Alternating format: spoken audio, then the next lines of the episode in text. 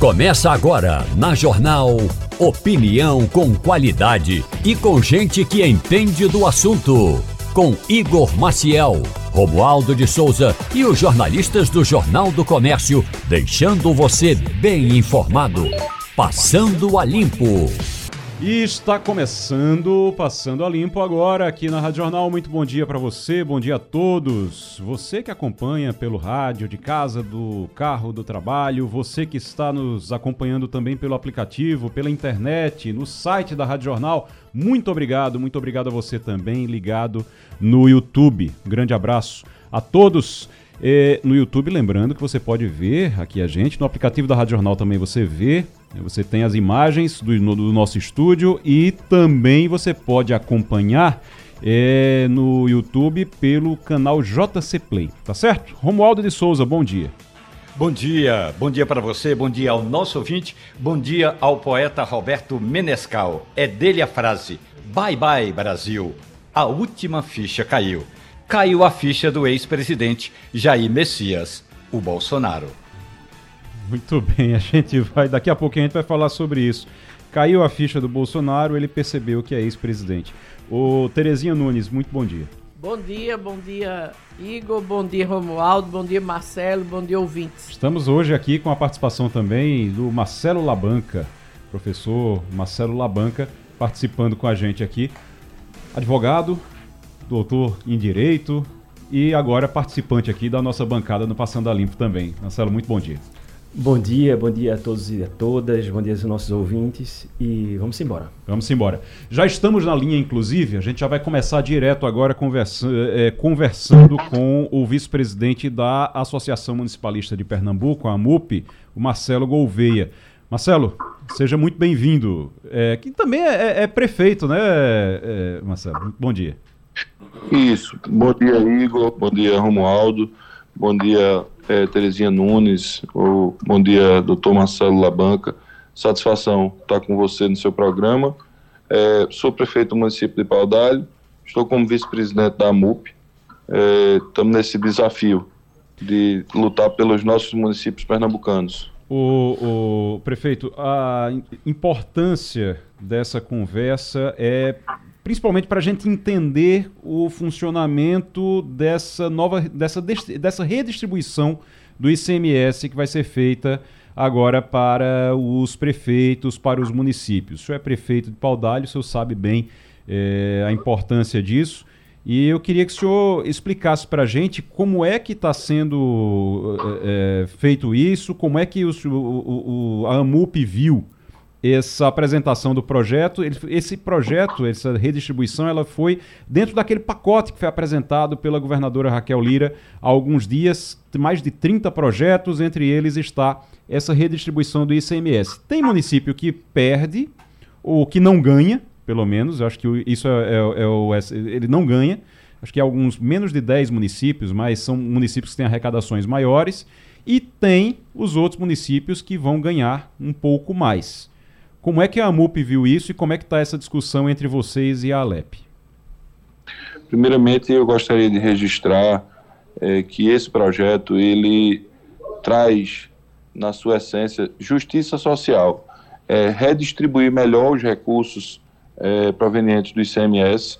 É, hoje, pela Constituição Federal, 25% do ICMS arrecadado ele fica para os municípios.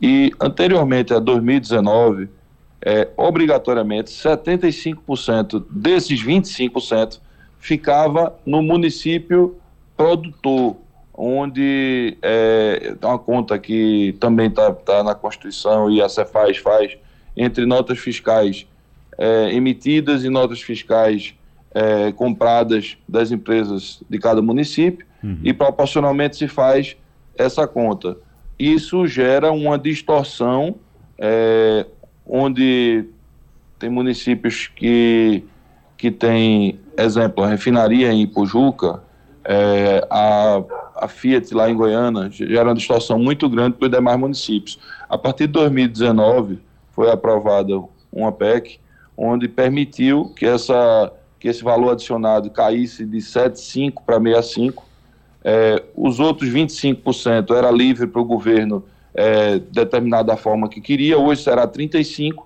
e essa distribuição ela é feita em cima é, de critérios como critérios ambientais, é, critérios da saúde, critérios da educação, é, reservas é, ambientais, dentre outros critérios, mortalidade infantil, a questão de detentos. E o governo do estado, com muita sensibilidade, é, entrou no entendimento com a Alep, ressaltando que esse entendimento é, foi possível, foi uma contraproposta do governo após uma emenda do deputado Patriota, que uhum. destinava parte do ICMS para é, os municípios. É, o entendimento do governo do estado, junto com a MUP, junto com a Alep, junto com o Patriota, junto com o Álvaro Porto e vários envolvidos, foi possível que essa emenda fosse retirada e apresentada essa redistribuição em tempo recorde para poder os municípios nessa crise é, serem atendidos de forma justa. Primeiramente, deixar uhum. claro que nessa redistribuição não há município que, que perde, há município que ganha menos, mas todos estão ganhando. É, e, na verdade, ele busca fazer essa justiça social, como eu disse, porque é calculado pelo governo do Estado né, nesses 10% que sai do valor adicionado e passa até essa redistribuição, é, é levado em consideração o IPM, que é o Índice de Participação dos Municípios, médio do Estado e de cada município. E essa complementação ela vai para poder diminuir essa curva de distorção. Para você ter ideia, é, o IPM é, dos municípios, tem município de Pernambuco que recebe 10 mil reais por pessoa e tem município que recebe 11 reais por pessoa. Uhum. Quase 10 mil, é, quase Nossa. mil vezes a mais. Uhum. É, quase 9 mil vezes. E essa distorção ela vai ser reduzida com esse, com esse novo com esse novo projeto, mas ainda assim vai ser muito grande, vai ser em torno de 500 vezes. Uhum. Mas isso é, é muito importante para poder, de fato, dar um, um equilíbrio fiscal, dar uma, uma, uma condição financeira melhor para que os municípios possam dar uma vida melhor ao povo de, de, de sua cidade. Prefeito, é, é, é, importante ressaltar prefeito. que, que como ele, essa redistribuição está acontecendo uhum. nesse momento que houve esse reajuste é, do, do, da alíquota modal, Sim. então isso se tornou possível que nenhum município recebesse no ano de 2024 um valor inferior a 2023. Ô prefeito, é, é importante, a gente está conversando aqui com o vice-presidente da MUP e prefeito de Paudalho, Marcelo Gouveia, e é importante dizer então que esse projeto que está dando para entender que esse projeto, ele, esse projeto que foi apresentado pelo governo Raquel Lira, ele vai redistribuir, vai trazer mais justiça é, para esses municípios, para os municípios menores, inclusive, que a, a grande maioria dos municípios do Estado e vai diminuir uma diferença que hoje é de sai de 11 reais para 10 mil reais e agora vai diminuir para é, é, de mil vezes vai diminuir para 500 vezes pelo menos a diferença, mas isso, vai, vai dar isso. mais justiça, vai dar mais equidade aos municípios de Pernambuco. Terezinha Nunes tem uma pergunta para o senhor. É, bom dia, Marcelo. A gente sabe que é, isso tem uma alta repercussão no estado, mas sobretudo nos municípios menores. A informação que a gente tem, inclusive nós conversamos ontem na Assembleia, é de que o município de Manari, que é o município mais pobre de Pernambuco, terá um incremento enorme na, na receita de ICMS. Você podia explicar direito como está essa distribuição? Quantos municípios vão efetivamente ganhar com isso? E quantos que vão ganhar menos, porque na hora que você tem um bolo maior para distribuir, que é no caso da nova alíquota do ICMS, então os municípios que vão efetivamente perder nisso, eles vão não vão deixar de ganhar, mas vão ganhar menos do que ganhavam se fosse uma distribuição é, conservadora como existia. É, ordem de grandeza, cerca de 170 municípios é, vão ser beneficiados nessa redistribuição. É, 14 vão ganhar menos, como a gente está colocando. Há municípios como Manari, há municípios como Brejo da Mata de Deus, que vão ganhar quase 100% a mais. Que recebia, Brejo, por exemplo, nas projeções que estão sendo feitas, recebia 5 milhões e pouco, vai receber 12. É de, ele vai sair de, de, de, de, ou é de 5 para 10 ou é de 6 para 12, salvo engano. É, mesma coisa em Água Preta Mesma coisa em, em, em, Manari, em diversos municípios de Pernambuco, vamos ter reajuste de 50% do ICMS. Como eu falei, esse é um projeto que traz justiça social e eu não tenho dúvida que ele amanhã será utilizado por outros estados da federação como espelho da melhor distribuição de renda. Hoje a reforma tributária no Brasil, ela, o, a essência dela é tirar a divisão do estado e município produtor e a divisão ela passar a ser para o estado e município consumidor, para onde está o consumo. Uhum. E basicamente ela essa essa proposta, ela é isso, mas ela é acrescentada do seguinte: quem já recebe acima da média não, não recebe essa redistribuição. Ela é populacional, mas só para quem está abaixo da média do Estado. Então, ela ainda é mais justa do que se fosse só para o consumo. Entende? Então, é, como a reforma tributária ela vai passar é, para nós sentirmos efeitos, é, e os efeitos iniciais a gente só vai começar a sentir com 10, 15 anos, essa, essa atuação do governo do Estado ela vai ser o efeito imediato na ponta da linha a partir de janeiro de 2024. A gente está conversando, passando a limpo, conversa com o vice-presidente da AMUP, Marcelo Gouveia, e que também é prefeito de Paudalho, sobre essa redistribuição do ICMS importante. Você trouxe um exemplo de um município que recebe 5 milhões vai passar a receber 12. Então, é algo que é muito significativo, é algo que chama muito a atenção. É impressionante que isso só esteja sendo feito agora ao longo de todos esses anos com esses municípios passando tanta dificuldade. Ma Marcelo Labanca está aqui, professor Marcelo Labanca, tem uma pergunta para o senhor para a gente encerrar, que o tempo está correndo. Obrigado, Igor. Marcelo, eu queria te ouvir sobre é, a isonomia a igualdade em relação a essa distribuição de, de verbas, né? na verdade, essa distribuição de recursos. Por quê? A gente sabe que a política ela acontece mesmo no chão do município. E para você fazer políticas públicas, você precisa de dinheiro. Então o federalismo brasileiro já é muito distorcido por isso, não é? Porque os recursos eles ficam centralizados na União e, e agora com essa iniciativa dessa distribuição de recursos sendo feitas aqui pela Assembleia Legislativa, a minha pergunta é se questões políticas de você estar tá mais próximo, menos próximo, mais alinhado ou menos alinhado a, ao governo ou a grupos políticos dentro do parlamento, se estão interferindo no grau ou na medida de receber mais dinheiro ou menos dinheiro. Ou seja, quem está recebendo mais dinheiro é porque está fazendo parte do clube, ou está mais alinhado, ou, na verdade, essa questão tem sido tratada de maneira é, isenta a partir das necessidades identificadas em cada município. Porque os municípios são diferentes, né? São, tem populações diferentes, tem necessidades diferentes.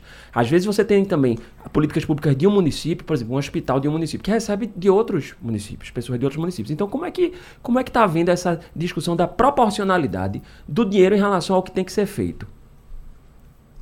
Primeiramente, é, esse trabalho foi desenvolvido por um grupo de trabalho é, que foi constituído por três membros da AMUP, participaram eu, é, a presidente Márcia e o secretário Paulo Roberto, prefeito de, de, de Vitória de Santo Antão, Márcia, prefeita de Serra. É, participaram três deputados, é, dentre eles o nosso amigo e eterno presidente da, da, da, da AMUP, Zé Patriota, deputado João Paulo Costa e o líder do governo, vice-líder do governo, Joãozinho Tenório e alguns membros do governo do estado, secretário Túlio, secretário secretário é, Fabrício e, e alguns assessores. É, e daí foi criado critérios gerais. Muito Não bem. tem como dizer o, o recurso vai sair do município A, B e C e vai para o DEF. Não, é um critério. Qual é o critério? Reduz de 7,5 o VA, que é o valor adicionado, para 65, ele é geral para os 184 municípios de Pernambuco, e adiciona numa complementação, que é calculado a média é, do, do, do IPM, do Índice de Participação para o Município, do Estado, per capita, e a média per capita de cada município. Quem está abaixo, da, quem está acima da média não recebe a complementação. Quem está abaixo da média recebe proporcionalmente. Vamos uhum. supor, se a, se a média é 500, Entendi. tem um município com 400 e um com 300, 400 menos 500 menos 400 dá 100, 500 menos 300 dá 200. Então, o município que está a 200 vai receber duas vezes mais do que o 100. É uma uhum. regra geral, não há política. Existe uma política de Estado sendo realizada nesse momento, e não uma política você... de governo. É... E eu parabenizo o governo do Estado por, por essa ação. Muito bem, nós conversamos aqui, quero agradecer Marcelo Gouveia, que é vice-presidente da AMUP, prefeito de Paudalho, falando aqui sobre essa redistribuição do ICMS para os municípios de Pernambuco. Muito bom, bem explicado. Marcelo, muito obrigado e volte sempre. Obrigado, Igor. Obrigado a todos que compõem o programa. Obrigado, Terezinha Nunes. Obrigado a, ao doutor Marcelo. Estou sempre à disposição para esclarecer os assuntos pertinentes aos nossos municípios de Pernambuco. E já na linha conosco, o jurista, advogado e membro da Academia Brasileira de Letras, José Paulo Cavalcante. Mestre José Paulo Cavalcante, muito bom dia. Bom dia, bela coluna de hoje, viu, Igor? Como oh, sempre. Obrigado. Como sempre. Obrigado. Você você está escrevendo não é para aqui, não, está escrevendo para o Brasil. Oh, muito obrigado. O Zé Paulo, é, a gente está conversando uh, aqui, a gente vem conversando ao longo dos últimos dias sobre o Supremo Tribunal Federal, e eu tenho escrito, inclusive, na coluna sobre o Supremo Tribunal Federal, Federal também. E é, eu, eu, queria entender, eu queria escutar a sua opinião, porque existe hoje um movimento dentro do Congresso, principalmente no Senado, para limitar os poderes do Supremo Tribunal Federal, do STF. Queria saber, na sua opinião, essa limitação, essa busca por uma limitação do STF, ela é saudável para a democracia? Ela precisa acontecer? Como é que é em outros países também? Diga aí. Ô, ô Igor, é indispensável para a democracia. Mas vamos começar do começo. O Senado limitou, a, limitou não, proibiu as decisões monocráticas do Supremo. Isso é bom ou é ruim? Isso é bom porque no mundo inteiro nenhuma corte constitucional admite decisão monocrática. Zero. É o único país do mundo em que o tribunal convive com decisões monocráticas. O único. O único. Portanto, converter o Supremo em algo, algo similar a 100% de todos os outros constitucionais do, do mundo é algo bom. Agora, é algo ruim por quê, Igor? Porque você tem uma, um padrão no mundo. A média de decisões do, das cortes constitucionais no mundo, no primeiro mundo, não chega a 100. O último ano com as estatísticas divulgadas por cada um dessas cortes. Os Estados Unidos votou 80 casos. Os Estados Unidos não pode ser nem 81 nem 79. É uma lei que diz que tem que ser 80. A França julgou 80 casos. A Inglaterra julgou 82. A Alemanha julgou 90. O Canadá não informa os números mas acaba de sair um, um livro em inglês do Luiz de Ferrari que diz que a média é 60. Uhum. Como é no Brasil? No mundo todo não chega a 100. Como é no Brasil? De estatísticas do próprio Supremo. No ano passado ele julgou 99.569 casos. 99.569 em decisões monocráticas. 81 mil. 81.356 hum. e ainda ficaram pendentes 21.899 casos. É que o Supremo vai alargando, vai querendo julgar sempre mais. Uhum. Agora, dos 18 mil que teriam sido decisões do tribunal, não é do tribunal. O tribunal não chega a 10, o tribunal está dividido em duas turmas de cinco. Então, na verdade, enquanto os países do mundo julgam em média 80 casos por ano, o nosso Supremo não julga nem 10. 10. 1, 2, 3, 4, 5, 6, 7, 8, 9 e 10. Agora, a decisão monocrática que não tem em nenhum lugar do mundo, é, é 80, o ano passado foi 81.356 informação do próprio Supremo. Ele não pode dizer que não é verdade. Então, o que é que vai acontecer? Se você proibir decisão monocrática, para o tribunal. O tribunal julgou 10 casos coletivamente. 10. Se, o ano passado julgou 99.569. Se não puder dizer decisão monocrática, acaba. O que é que vai acontecer, para encerrar essa fase da conversa, embora não haja nenhuma regra na Constituição proibindo isso, o Supremo vai declarar que é inconstitucional, como ele é o tribunal, essa lei do Supremo, se for aprovada pela Câmara, não vai valer nada. Uhum. É, Romualdo de Souza está conosco e está querendo lhe fazer uma pergunta também. Romualdo. José Paulo Cavalcante, muito bom dia para o senhor. Eu gostaria de ouvir a sua opinião a respeito dessa proposta que modifica o tempo em que o ministro do Supremo Tribunal Federal vai ficar ali ocupando aquela cadeira, Zé Paulo. Atualmente, é quando ele completa 75 anos, ele se aposenta. A regra nova, ou pelo menos a proposta nova, é de que com oito anos ele pode sair e vai continuar a vida jurista dele, Zé Paulo Cavalcante. Isso é perfumaria, é, Romualdo. Você está na fazendinha, né, Romualdo? Estou. Isso é perfumaria. Isso é, isso é perfumaria. Isso, isso. Essa não é a questão. A questão, a Romualdo, é tão escandalosamente óbvia que o que nós devemos nos perguntar é por que é que o Congresso não está enfrentando a única questão que deveria enfrentar. Que questão é essa? O Brasil tem que ter uma corte constitucional como todas as cortes constitucionais do planeta tem que ser igual a todas as outras, não pode ser diferente. E o que é que torna as outras iguais? Você só pode enfrentar questões constitucionais. Então, quais, qual é a, a, a reforma que é óbvia, mas não está no horizonte e ninguém fala nela? A, o Supremo deixa de interferir em todos os campos, como faz hoje, inclusive invadindo competências dos outros poderes, deixa e se concentra apenas nas questões constitucionais. Se assim for, ele vai julgar menos de 100 casos por ano.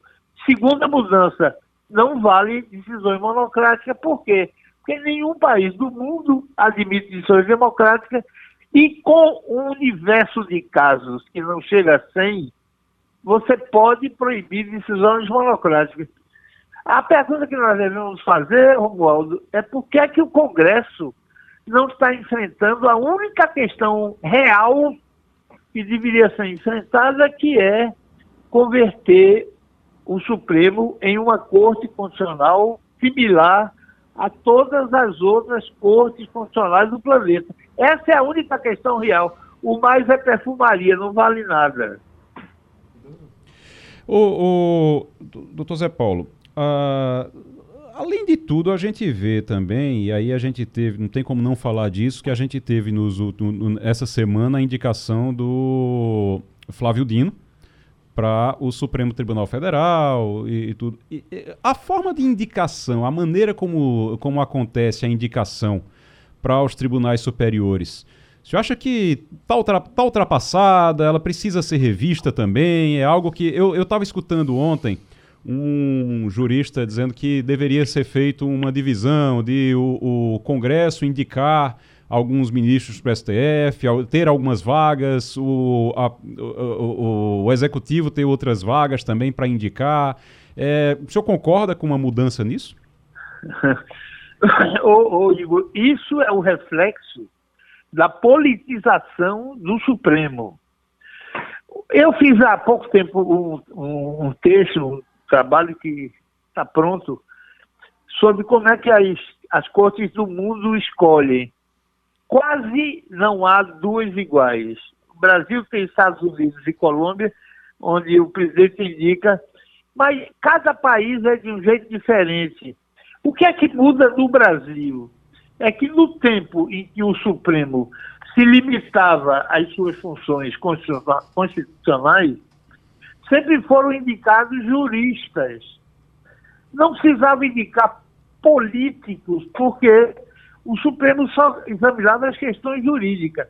Quando você politiza o Supremo, aí passa a ser importante que o quem ocupa o poder coloque lá pessoas fiéis, mesmo que não tenham nenhum preparo para o cargo. De forma que, que do, a, até, até o tempo em que o Supremo é, julgava as questões realmente relevantes, você, você não tinha político, você só tinha, só tinha juristas, uns melhores, uns piores. Tinha um Thompson Flores, que meu pai chamava de metralhadora Thompson, hum. porque quando ele começava a dizer besteira, não parava mais. Hum. Mas com maiores qualificações ou menores, sempre foram juristas. Aí, de repente, o Supremo se politiza e é de todo lado. O Lula bota o Toffoli, que foi reprovado em dois concursos de juiz, claramente não tem notório saber jurídico. Depois Bolsonaro coloca os dele, Lula está colocando os dele, e é sempre. É, quer dizer, agora é, é, o político inteiro, né? Porque agora vai entrar um político do Maranhão, do, não está entrando por seus métodos é, jurídicos, está entrando porque é político do grupo político de Lula é, é um dos malefícios da, do, do Supremo ter se politizado. Na hora que o Supremo voltar a ser uma corte constitucional, para que, que eu vou botar um político do Maranhão lá dentro? Não vou botar, eu vou botar um grande jurista, porque ele não tem como me ajudar lá dentro. Então, isso tudo é reflexo desse desacerto do Supremo que virou uma entidade política, o, o que é uma ameaça à democracia brasileira. Esse é que é o problema sério. E a democracia não pode funcionar com o Supremo desse jeito. Não pode funcionar. Então, Isso é democracia. Então a gente pode dizer que precisa mudar a, a, a, atuação do Supremo. E aí as indicações vão se ajeitar. Seria isso. O Supremo tem que ser uma corte constitucional como todas as outras do planeta. Uhum. No momento que for isso, que, a, a chance de Fábio Dino chegar é zero. Ele vai para uma corte, só vai examinar questões constitucionais um político de quinta categoria, político. Não, vai, vai voltar a ser como era antes. Grandes juristas, grandes juristas, um pouco maiores, outros melhores. E, mas, mas enquanto ele tiver nessa politização de agora, nesse esquema de hoje, é inútil o, o, é, é Fábio Dino, o outro é, tem que ser do PT ou de um partido coligado. Isso é, não é coisa recente. O Bolsonaro já fez isso nas suas indicações. Uhum. Botou gente dele lá. E agora Lula está fazendo. É o troco. Estão tão errados Bolsonaro quanto Lula. Porque, mas quem está mais errado é o Supremo. Como virou uma corte política, Aí faz sentido nomear políticos para uma corte política. Quando ela voltar a ser uma corte só jurídica, não tem mais sentido nomear políticos, vamos botar grandes juristas lá. Essa é que é a grande mudança. E a pergunta que a gente deve fazer é por que é que o Congresso não se debruça nessa questão? Tem que ter alguma razão que eu, que sou um analfabeto em política, não sei. Mas é um escândalo que o, o, o Supremo, o, o, Congresso não enfrente a única questão verdadeiramente importante hoje, que é converter o Supremo numa corte constitucional. Doutor José Paulo Cavalcante, jurista, advogado, membro da Academia Brasileira de Letras, muito obrigado pela conversa, pela participação aqui no Passando a Limpo e volte sempre. As portas estão sempre abertas, viu, doutor Zé Paulo? Abraço, Igor. E vamos falar do Natal, vamos falar de Réveillon, mas principalmente aqui dos preparativos para o Natal, que é o que vem primeiro, e já está conosco na linha o secretário de Turismo do Recife, Antônio Coelho. Secretário, muito bom dia, seja muito bem-vindo ao Passando a Limpo. Muito obrigado pelo convite e pela oportunidade, Igor. Gostaria de cumprimentar você, mas também a querida amiga, ex-deputada Terezinha Nunes, Romualdo Alves e todos os ouvintes da TV da Rádio Jornal. Estamos aqui com Romualdo de Souza, com Marcelo Labanca e com Terezinha Nunes para conversar com o secretário sobre o Natal. Preparativos para o Natal. Eu passei essa semana, eu passei ontem ali na Agamenon Magalhães, eu estava vendo já, já tem muita coisa iluminada, tá muito bonito. Ali tem uma, uma árvore que está ali. O que é que o pessoal pode esperar do Natal desse ano no Recife, secretário? A gestão do prefeito João Campos, através da Fundação de Cultura, com o presidente Canuto, mas também com a querida amiga Ana Paula, do gabinete do Recentro, tem proporcionado à cidade uma belíssima decoração natalina para que a gente possa realmente vivenciar essa época mágica do Natal, para que todas as famílias e residentes tenham uma grande oportunidade de, de lazer e reflexão para poder fazer os melhores balanços do ano. A Secretaria de Turismo gostaria de colocar em destaque. Está tendo o secretário, secretário é, a, a, gente está com um pouquinho de dificuldade para entender o que o senhor está falando. Eu não sei se o senhor está no Viva Voz. Se tiver, eu vou pedir para o senhor tirar. Me melhorou agora? Agora, está perfeito. Ótimo. É, como eu estava falando da decoração natalina, esse ano a Prefeitura do Recife realmente caprichou para que a gente possa vivenciar de forma especial essa época tão mágica no ano. E a Secretaria de Turismo e Lazer tem a alegria de fazer uma parceria com o Sistema Jornal de Comércio e Comunicações para proporcionarmos o Natal para Cipre, um espetáculo muito renomado, que já tem um, um lugar especial no coração da família recifense. E esse ano nós teremos alguma novidade, que algumas novidades. Nós iremos ofertar esse espetáculo no Parque Dona Lindu, para que a gente possa estar ativando a zona sul da cidade, realmente usufruindo dessa grande joia, desse grande patrimônio do Recife, que é o Parque Dona Lindu. E esse ano nós iremos complementar, buscamos agregar esse belo espetáculo com um show de drones no domingo. Logo após a apresentação, nós iremos fazer um show de drones com imagens natalinas para que a gente possa realmente ter um domingo especial para as famílias do Recife. Aí os drones, é feito aquelas apresentações que eles ficam iluminados e ficam fazendo desenhos no céu, é aquilo, é? Perfeitamente, isso mesmo. Mas... E é evidente que irá comunicar com o que vai ser apresentado no Natal para sempre. Vai ser um show com a mensagem natalina.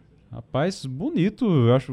Tá, promete ser muito bonito, então. Realmente, esse, essa apresentação e toda, todo o evento, né? Terezinha Nunes tem uma pergunta para o senhor. Bom dia, Antônio. Queria parabenizar pelo, pela posse, né? Que eu não pude ir, mas enfim, você está tá se dando bem na, na secretaria. Isso é uma coisa boa. É, eu queria lhe perguntar o seguinte: o baile do Menino Deus é um, é um espetáculo que chama atenção no Recife há muitos anos. Inclusive, tem é, nos, nos, nos outros estados do Nordeste. Muita gente vem assistir. Esse ano vai continuar o baile do Menino Deus. Outra coisa, na Agamenon, a árvore que foi colocada lá, se eu não me engano, tem num determinado é, horário da, da noite um show de fogos. Eu já ouvi várias vezes e queria saber se tem, se isso é contínuo, se as pessoas podem levar as crianças para ver esse show lá na, na, na árvore da Agamenon. Bom dia, Terezinha. Obrigado pelas felicitações. Certamente o Baile do Menino Deus, outro grande espetáculo natalino, é quase que um patrimônio da cidade do Recife e nós teremos aí a responsabilidade da sequência a ele. Seria um pouco mais à frente, no mês de dezembro, mas ele ocorrerá e tenho certeza que também encantará o coração do recifense. É, adianto que nós faremos também um show de drones no Marco Zero no dia 10 de dezembro, e, e, nós iremos promover outras ativações ali no Marco Zero, no Gamenon, para que a gente possa ter um mês de dezembro muito especial. Isso é muito importante para que o recifense possa se encantar com sua cidade, saber que o Recife está sendo uma cidade bem cuidada, que é de fato uma cidade bonita, mas é evidente que isso também tem um impacto turístico. A gente começa a atrair mais pessoas para vir aqui conhecer esse espetáculo e nessa época natalina. O Passando a Limpo conversa com o secretário de Turismo do Recife, Antônio Coelho, está falando aqui sobre as festividades agora do final do ano, Natal e daqui a pouco eu vou perguntar sobre Réveillon também. Marcelo Labanca tem pergunta. Tudo bom, Antônio? Parabéns pela sua posse aí na secretaria, uma secretaria importante para a nossa cidade, né? Recife, cidade turística. E eu confesso, viu, Igor, que eu tô encantado com a. Eu gosto muito de Natal. Hum. Adoro as festividades. Eu Eu, adoro o Natal, o clima natalino e tal. E a, eu tô achando muito bonita a cidade, né?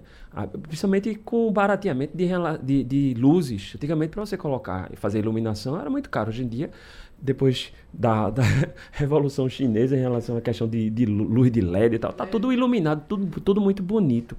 Mas, Antônio, eu queria que eu queria te ouvir, e eu acho que é importante também eh, esclarecer isso para os nossos ouvintes, como é que a prefeitura está pensando para descentralizar essas festividades, ou seja, fazer algo também não apenas lá no Parque do Alindu, mas também na comunidade, né, na periferia. Vai ser algo mais centralizado ou vocês estão com alguma programação específica nos bairros também? Eu tenho notado isso, viu, Igor? Que cada pedacinho de terra, aí a prefeitura vem ocupar lá com um parque, embaixo do viaduto, que antigamente era só lixo, aí a prefeitura tá fazendo um espaço de lazer Isso é ali. importante. É, tá descentralizando. Eu tô achando muito, muito bacana isso. Mas eu queria te ouvir sobre se tá pensando, se a prefeitura está pensando em descentralizar essas festividades, Antônio. Um abraço. Muito bom dia, Marcelo. Obrigado pela Marcelo pela relevante contribuição. Importante destacar que, só para mencionar dois espetáculos, o Baile do Menino Deus, que já vai ser no Marco Zero, já é importante, que é quase que o coração do Recife, uma área histórica, e o Natal para Sempre será no Dona Mindu. Então, essas duas localidades, a gente já consegue chamar gente de diversas localidades do Recife, mas como você menciona, é importante a gente descentralizar. E nós estamos estudando uma série de ações, como pocket shows nas comunidades, para que a gente realmente possa garantir o espírito natalino alcance o coração de todos os recifenses. O secretário de Turismo do Recife, Antônio Coelho, conversa com a gente aqui no Passando a Limpo, na Rádio Jornal, Romualdo de Souza. Antônio Coelho, muito bom dia para o senhor. No fim de semana eu estava no Recife e, na verdade, no sábado, já no final da tarde, ali perto da Gamenon Magalhães, e aí eu vi uns fogos de artifício, até, até achei que era resultado do jogo do esporte, que eu não estava acompanhando o rádio. Mas vi que era um espetáculo pirotécnico naquela avenida onde fica o Hospital Agamenon Magalhães. E à noite eu saí para tirar umas fotos. O danado é tudo isso. A gente para, tira umas fotos, estão realmente belíssimas aquelas decorações todas na avenida. E aí eu lhe pergunto, como é que vai ser o show de drones? Eu estou esperando que o senhor diga aí a data do show de drones para eu dar um jeito para acompanhar esse espetáculo, Antônio. Será esse domingo o primeiro show que estamos organizando aqui para Recife, logo após a apresentação do espetáculo Natal para Sempre, na frente do Dona Lindu, e o show terá uma mensagem natalina, um caráter natalino. Outro show ocorrerá no Marco Zero, no dia 10 de dezembro.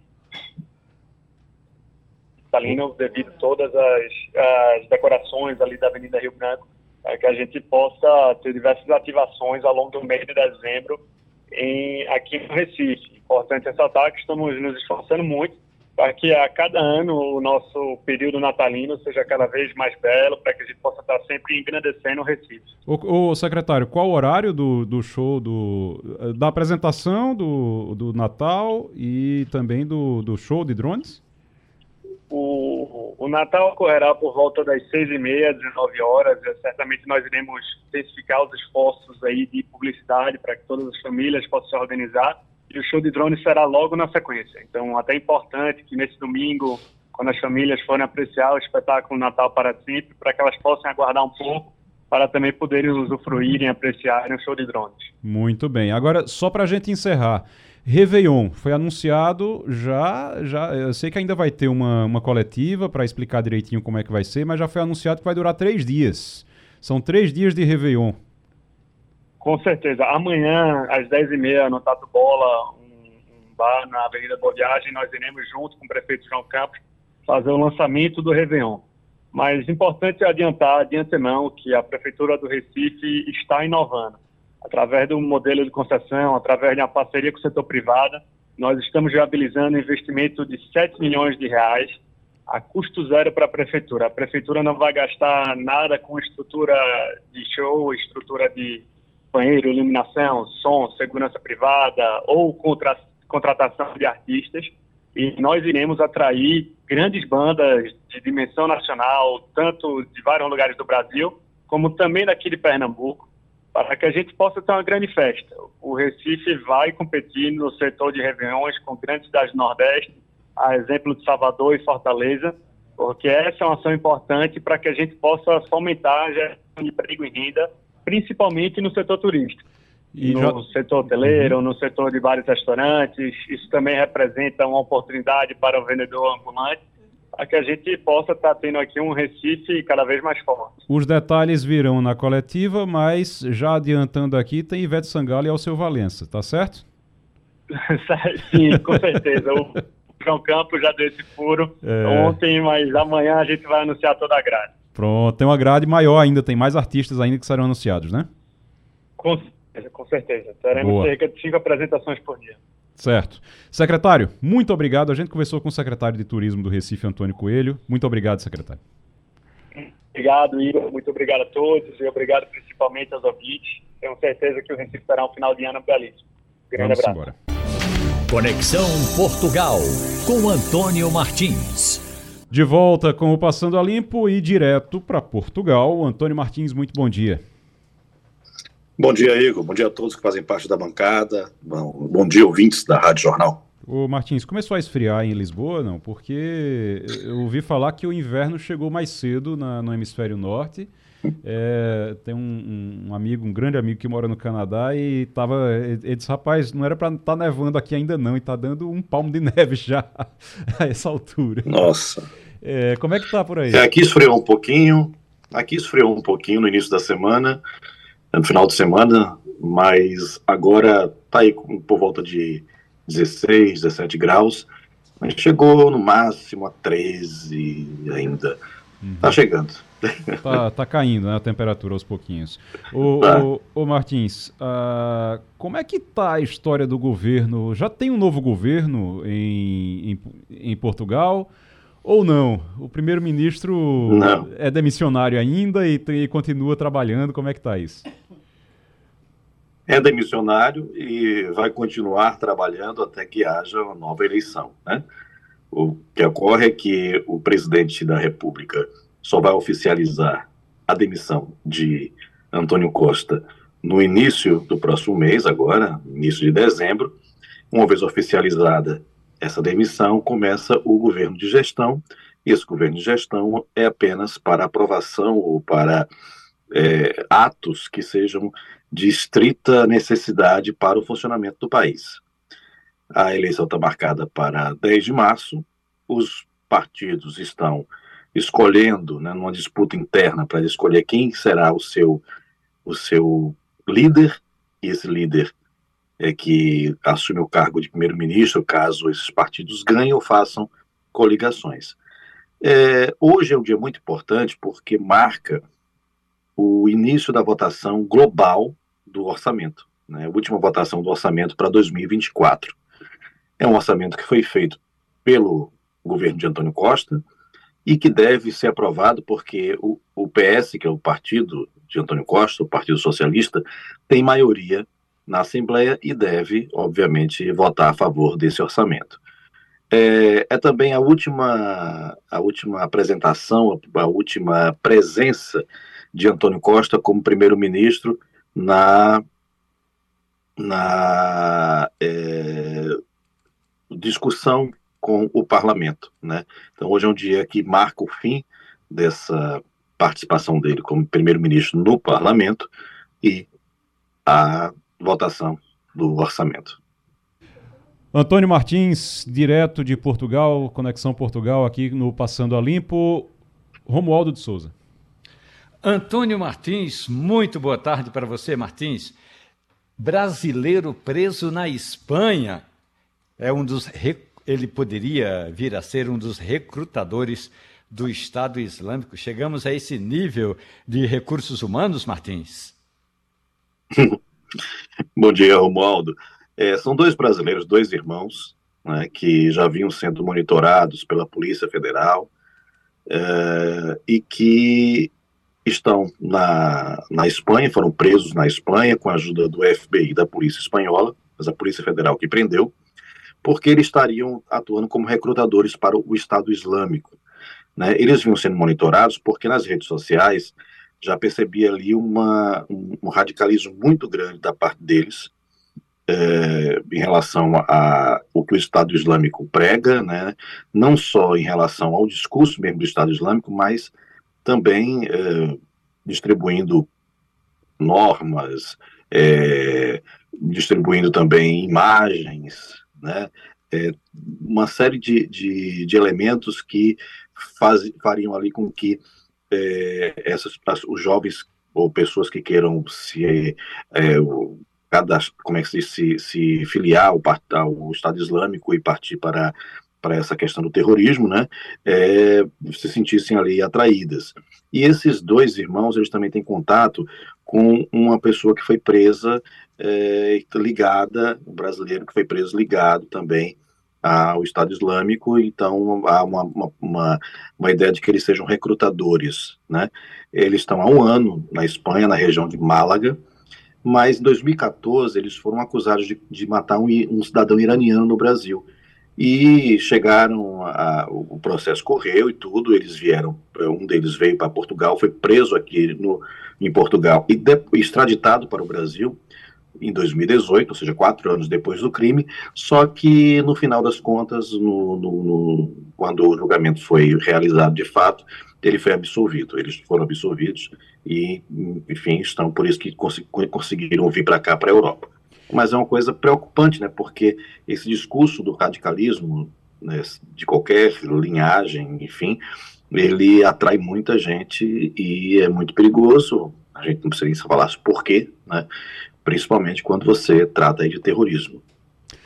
É, no momento, falando de terrorismo, no momento que eu estou vendo ali agora a notícia de que mais reféns do Hamas devem ser liber libertados hoje.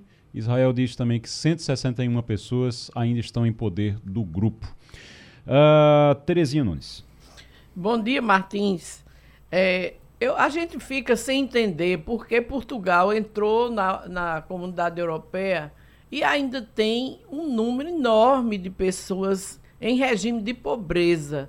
A gente não vê isso nos demais países, a gente sabe que Portugal tem problemas históricos, mas chega a 2 milhões de habitantes, a gente sabendo que Portugal é um, é um país pequeno. Como é que chega a 2 milhões de habitantes na linha de pobreza? Bom dia, Terezinha. Pois é, 2 milhões de habitantes é quase é, 20% da população, né? É, são aí 17%, na realidade, pessoas que têm uma renda inferior a 591 euros. É, existem questões estruturais, né? O país foi um dos países mais pobres da Europa, ainda continua sendo um dos países mais pobres da Europa, mas também há uma migração, uma imigração de pessoas em situação muito precária, ganhando pouco também. Isso agrava a situação. Né? É, a gente até falou na semana passada do, do salário dos imigrantes aqui e como pessoas que vêm de países como Tailândia, Nepal, também do Brasil, acaba ganhando menos do que um, um português, né? E isso também acaba agravando a situação. Vamos lembrar que Portugal foi muito atingido pela crise de 2008, que chegou aqui mais ou menos em 2011 e deixou o país muito, muito vulnerável. Ainda está se recuperando dessa crise. Depois vem a questão da, da Covid, né, da pandemia, que também foi outro baque. Então, é algo que, é, para um país que não tem a estrutura social e econômica como a Alemanha, como a França, como a Holanda, né? Essas crises, quando batem, eh, elas realmente é, já eh, castigam mais ainda, né? Então é isso que a gente está vendo. É uma coisa preocupante e o pior, a população que mais tem sofrido, tem aumentado muito, é a pobreza infantil. Né? Então, isso é muito preocupante e é uma das principais linhas de combate à pobreza aqui em Portugal, do programa de combate à pobreza, é justamente até 2030 praticamente eliminar a pobreza infantil. E é essa que está crescendo. Então, é algo muito, muito é, preocupante aqui. Antônio Martins, Conexão Portugal, direto de Lisboa, conversando com Passando a Limpo aqui na Rádio Jornal. Marcelo Labanca está aqui hoje participando da nossa bancada. Quer lhe fazer uma pergunta também, para a gente encerrar. Antônio, tudo bem? Problema de corrupção sempre, Tudo bom, Marcelo. Sempre, problema de corrupção sempre existe nos governos, né? Mas tem um escândalo aí abalando a política é, de Portugal. Parece que estão acusando o presidente Marcelo Rebelo de Souza de ter ajudado duas gêmeas a receber um tratamento milionário, né? 4 milhões de euros, né? quase, sei lá, é, mais de 22 milhões de reais como é que a, a imprensa e a sociedade está vendo esse assunto, apoiando o presidente, não apoiando? Existe processo de investigação aberto aí? Pode contar um pouco dessa bom, história? Bom dia, Marcelo. Veja, é, posso sim. Bom dia para você. É, o Ministério Público abriu um inquérito né, para investigar essa denúncia. A denúncia foi feita por uma televisão daqui, por uma, uma rede de TV, numa reportagem investigativa, e mostra que é um caso que tem uma ligação forte com o Brasil. Né?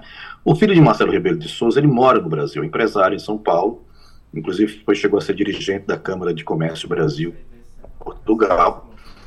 E o que acontece é que uma família brasileira, né, é uma mãe e dois, um casal com duas filhas gêmeas que tem é, atrofia, né, é, ela, ela é, em tempo recorde, o que se sabe até agora é que em tempo recorde ela conseguiu a cidadania portuguesa. Ela já era, ou melhor, ela já tinha a cidadania portuguesa, mas as crianças conseguiram em tempo recorde. Essa coisa de um mês ou dois meses, coisas que levam às vezes um ano para conseguir uma cidadania para as crianças. Ela já é cidadã brasileira, por uso brasileira, da mãe, e passou para as filhas, e chegou aqui já sem entrar no sistema de saúde, né, na, na, na no, no, no, próprio sistema é, que encaminha as pessoas para determinados tratamentos. Ela já chegou no Hospital Santa Maria, aqui em Lisboa, conseguiu a dose desse remédio, que é um remédio que custa 2 mil euros a dose, ela conseguiu para as duas crianças, ou seja, 4 mil euros. E mesmo com a negação, a negativa, melhor dizendo, do departamento de pediatria do hospital, que disse que, não, que ela não, não poderia é, da continuidade daquele tratamento ali no hospital. Mesmo assim, com a negativa, esse tratamento foi autorizado por uma, uma, pelas instâncias superiores e é, foi feito. Não só isso, como também compraram em duplicata duas cadeiras de roda, cada um no valor de 13 mil euros. Ou seja, foram quatro cadeiras, mas outras duas em valores menores. Mais os andadores também, por cerca de 200 e poucos euros a, a, a mãe chegou, a, as crianças receberam as cadeiras de rodas via um, um, um, determinado centro de saúde e o hospital também comprou essas cadeiras e está esperando há um bom tempo que os pais venham buscar as cadeiras porque só podem buscar as cadeiras se apresentarem as crianças e fizerem aí os testes e todos para liberar essa cadeira. Então, assim, é um, uma questão de desmando muito grande.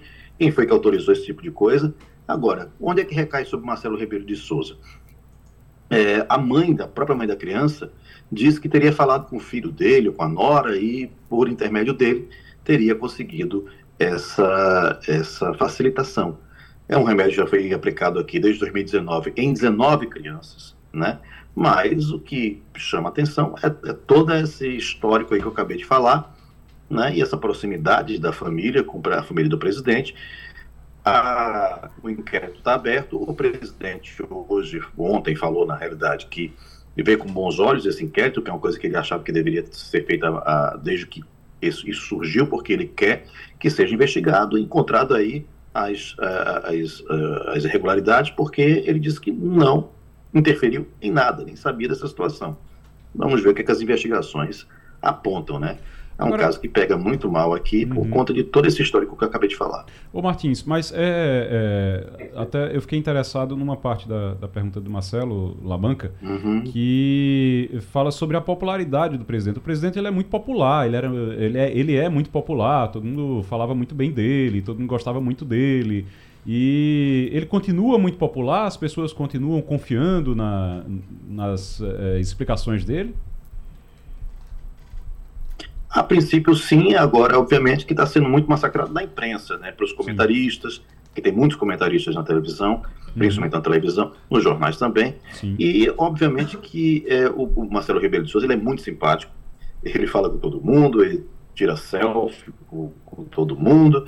Agora, é, também as pessoas veem ali um lado meio folclórico, né? Dessa pessoa que tem fala para tudo, que tem que tem que se pronuncia em relação a tudo.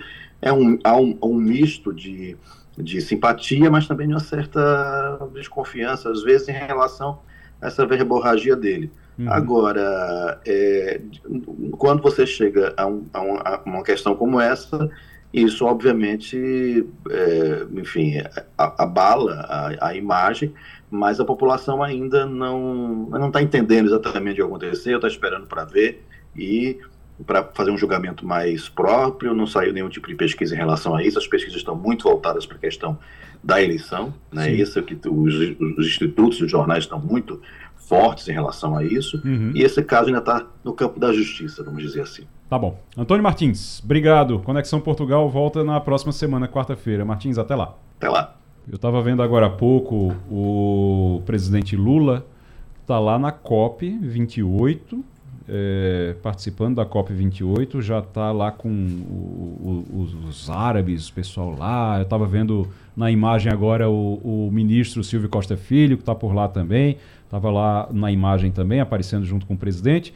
E a gente conversa agora com o Caio Magri. Já está na linha o Caio Magri? Bom dia, Caio. Bom dia, Igor. Bom dia. Bom dia a todos, a todos os ouvintes, espectadores do Passando a Limpo da Rádio Jornal. A COP28 é, começou, começa agora dia 30, vai até o dia 12 de dezembro e é a, a ideia é realmente de formar compromissos climáticos a partir dessa conferência. E vários líderes mundiais estão por lá, é, sabemos já, a, a, a, gente já soube aqui, a, a Fabiola Góes trouxe essa semana que o Joe Biden não vai, mandou representante, mas não vai, e o, o presidente Lula está por lá.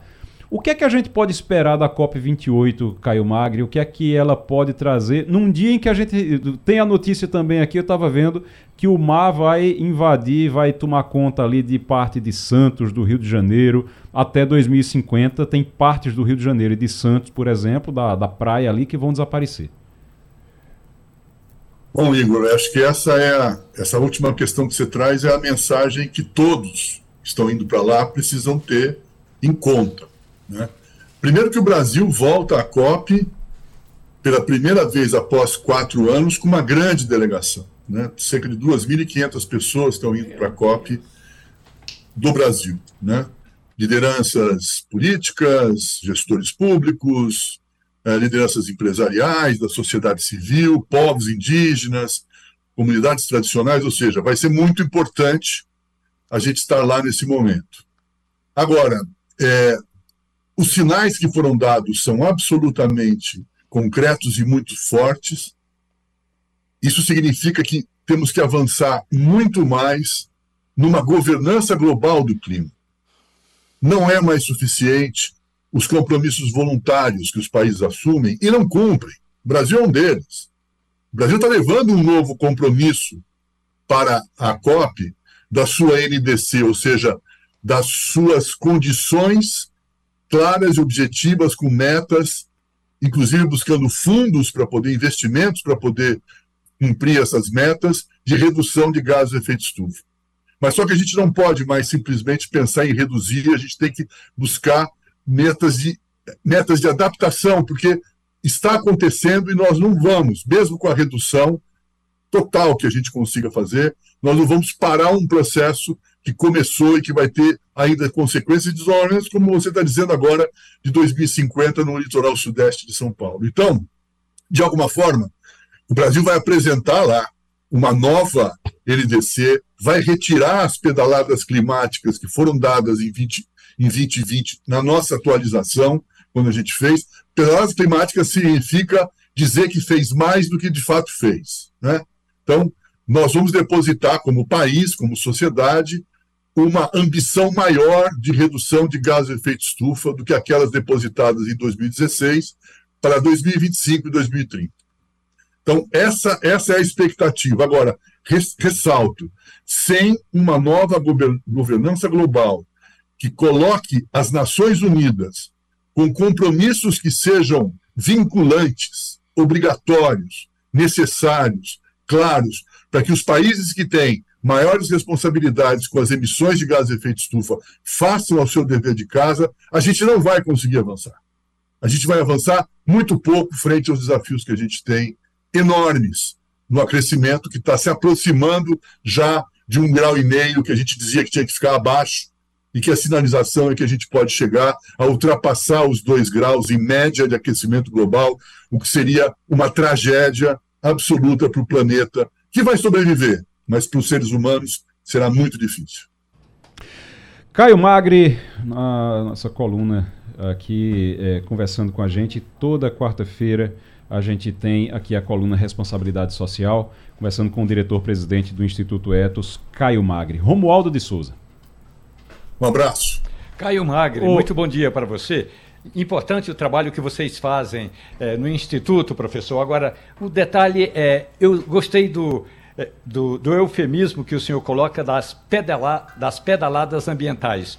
Ontem eu estive com a ministra do Meio Ambiente do Brasil e Marina Silva disse: Nós vamos chegar nessa COP mostrando uma revolução que estamos para fazer. O senhor, que é um otimista por natureza, Poderia me antecipar? O Brasil tem é, realmente programa para fazer uma revolução ambiental?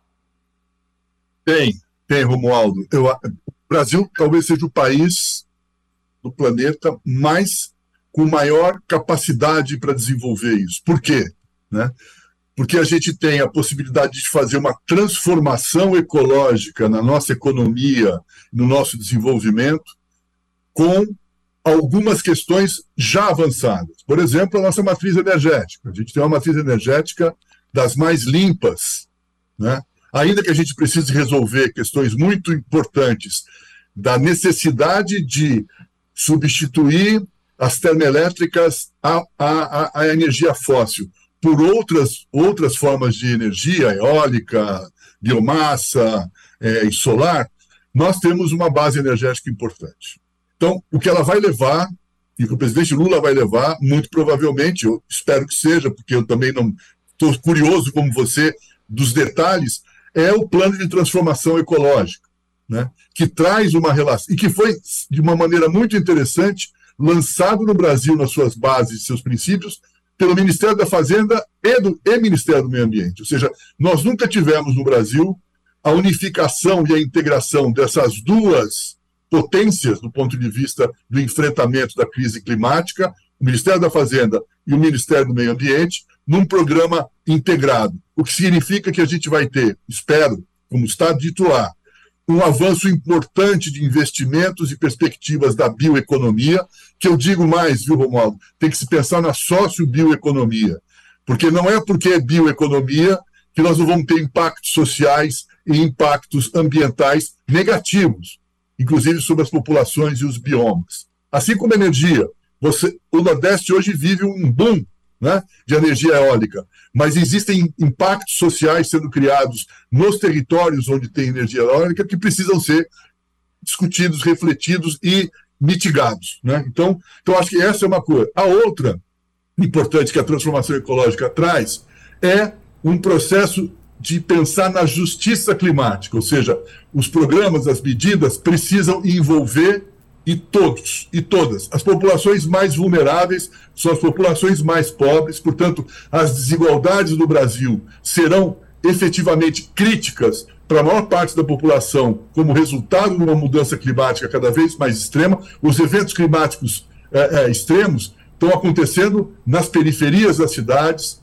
em áreas de, de, de, de habitação e saneamento críticos, portanto, da população mais é, vulnerável. Então, esperamos que medidas de combate às desigualdades acompanhem esse plano de transformação ecológica. Eu acho que essa, essa é a mudança importante. E nós temos, sem dúvida, que pautar que contribuímos com os nossos ecossistemas para uma regulação do clima. Aquela história que se falava que o, bom, a Amazônia é o pulmão do mundo, né? Não, a Amazônia não é o pulmão do mundo, mas a Amazônia é um regulador, um ecossistema regulador do clima extremamente importante. E nós precisamos receber recursos para poder investir na manutenção e conservação desse ecossistema que é necessário para melhorar o clima no planeta. Portanto, todos precisam contribuir com isso. Isso, isso significa buscar novas fontes de financiamento e novas fontes de apoio para que as populações que estão na Amazônia, os 30 milhões de pessoas, quase 20 milhões nas, nas áreas é, florestais, né, possam, de fato, contribuir com seus serviços, com os seus cuidados e sendo remunerado para isso, para manter o ecossistema da Amazônia em pé. Né? Acho que isso é fundamental. Não é só as árvores em pé, é o ecossociosistema desse lugar. Então, eu acho que a, Marina, a ministra Maria tem toda a razão é, e acho que a gente precisa cobrar os países mais desenvolvidos que continuam acelerando as suas, as suas emissões. É uma pena, como o Igor disse, uhum. lembrou, que o presidente Joe Biden não estará lá, né? porque é um, um, foi um compromisso da sua campanha, foi um compromisso da sua primeira participação na COP, e seria muito importante estar lá para referendar esse compromisso agora que vai acontecer na COP em Dubai. Caio Magri, coluna Responsabilidade Social, diretor-presidente do Instituto Etos. Caio, muito obrigado e até semana que vem. Um abraço. Até mais. Tchau, tchau. Romualdo de Souza, como é que. Qual é a agenda do dia hoje em Brasília? A agenda da capital federal é exatamente uma frente parlamentar que está sendo formada aqui em Brasília para defender essa esse projeto que trata da desoneração da folha de pagamento. Todas as outras frentes são a favor do projeto, mas os parlamentares resolveram criar uma frente, ainda que temporária, específica para acompanhar todo o desenrolar desse processo. Porque é bom lembrar: o Congresso Nacional, Câmara e Senado aprovaram o projeto. O presidente Lula vetou o projeto e agora a medida está para ser analisada pelo Congresso Nacional, que pode derrubar ou não o veto de Lula. Então, esses parlamentares estão se organizando para dar pelo menos 400 votos na Câmara, de um total de 513 deputados, e 71 no Senado, de um total de 81, para derrubar o veto de Lula e fazer valer a desoneração da folha de pagamentos. Terezinha Nunes, e a pauta da Alep? Tem pauta na Alep essa semana ainda? Sim. Hoje está havendo a reunião da Comissão de Finanças, né, que vai definir aquela questão do, do orçamento, né, do 1 bilhão e, e 100 milhões de orçamento. Na verdade, é, vai ser corroborado porque houve uma decisão ontem da Procuradoria da Assembleia de que a votação da semana passada da comissão é legal. Então, não vai ser mais necessário nenhum procedimento nesse sentido. Agora é só esperar que a, a presidente da comissão, a, a deputada Débora Almeida, apresente o relatório final para ir a plenário. E também, Igor, também está em discussão a questão do ICMS dos municípios, né, que está sendo é, conduzido nessa comissão que estuda o assunto e deve apresentar ainda essa semana o resultado total de todos os municípios. Então, é isso aí, mais ou menos, a, a pauta principal da Alep esse, essa semana. Vai dar tempo de votar todos os 33 projetos que foram enviados no pacote esse ano ainda? Sim. Tem que votar, né? Sim, esse ano. Tem que votar esse ano. E Pronto. já vai ser votado até o dia 15. Bom, ok. Marcelo Labanca, professor, muito obrigado. E volte sempre, viu? Obrigado, Igor. Volte sim, eu sou facinho, basta chamar que eu estou aqui. tá certo. Um abraço, Terezinha, a todos os nossos ouvintes. Muito obrigado, obrigado, Terezinha Nunes, obrigado, Romualdo de Souza. Um grande abraço para você, até amanhã. A Rádio Jornal apresentou opinião com qualidade e com gente que entende do assunto. Passando a limpo.